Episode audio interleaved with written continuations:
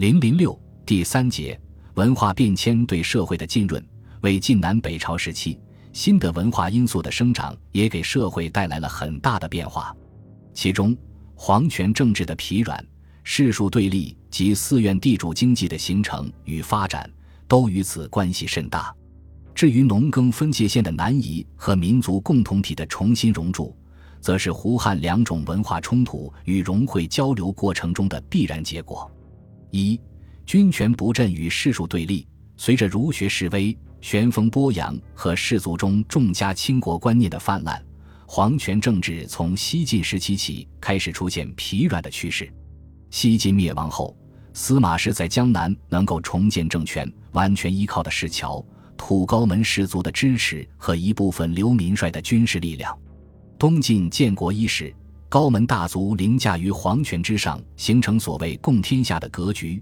以后，王、禹、桓、谢等氏相继通过掌握扬州朝政或荆州地方权力，牢牢地控制了司马氏皇权。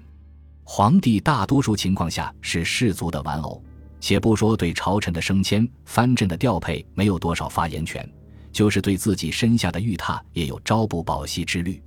晋元帝和简文帝都一再向王敦。桓温表示要让位以避贤路。当然，东晋门阀政治的主要基础是士族的政治、经济和军事实力。然而，其文化背景和观念变迁的作用也不应该轻视。当时，每个大族成员对皇帝或维护或对抗，无不是为家族门户计。王敦最初不欲立司马睿，是担心年长难治。待造反克建康后，他就明确对王导讲。不用无言，己之富足。王斌拒绝参与王敦之乱，同样是害怕祸及门户。就连王敦临终时也对心腹讲：“我死之后，莫若士兵散众，归身朝廷，保全门户，上计也。”除来自北方胡人的外患外，各家族之间的权力之争能否保持相对平衡，成为决定东晋政局稳定还是动乱。乃至动乱激烈程度的重要因素。南朝时期，君主的权力虽然开始回归，但是处于衰弱中的士族仍有一定的力量。而且，正是由于已经走下坡路，士族中的重家轻国思想反而比以前更加强烈。他们经常摆出一副士大夫故非天子所命的架子，尽其所能的给皇帝出难题。也正是由于他们积极参与劝进、善待。受洗等政权转移活动，才使得南方王朝改其意志来得那么顺利和频繁。在氏族群体中盛行的家族至上观念，对上表现为重家轻国，对下则是强调世庶之别，使等级制度进一步严格化。世庶不婚，不相交接，不仅东晋如此，到南朝时仍没有改变。当时虽比屋邻居，至于世庶之际，实自天格。庶人被世人看作非类，福冕之家，刘品之人是寒素之子，轻若草芥，曾不以之为伍。南史记载了很多庶族出身的官吏到同僚的世人家里做客，受到侮辱的事例，甚至连皇亲国戚也不例外。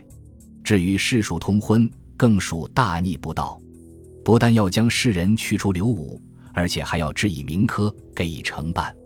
世人的尊贵。使得庶人仰慕不已，他们寻找各种机会，企图挤入世流。有人打着皇帝的旗号恳请名士认可，有人通过篡改及铸诈冒世人，有人尝试以厚礼与世人联姻。但是这些途径都很难达到目的。总之，在东晋南朝社会生活的各个层面，都渗透着南方士人文化观的影响，只是表现程度不同而已。不过在北方情况迥异。世人虽然也重家，但是绝不敢轻国。其原因，一是皇权的强大，士族处于附庸的地位；二是传统儒学的影响比较有利，世人观念相对保守，远不如南方风流潇洒。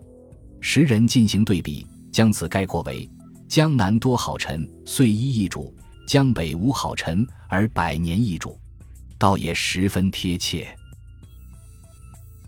本集播放完毕，感谢您的收听，喜欢请订阅加关注，主页有更多精彩内容。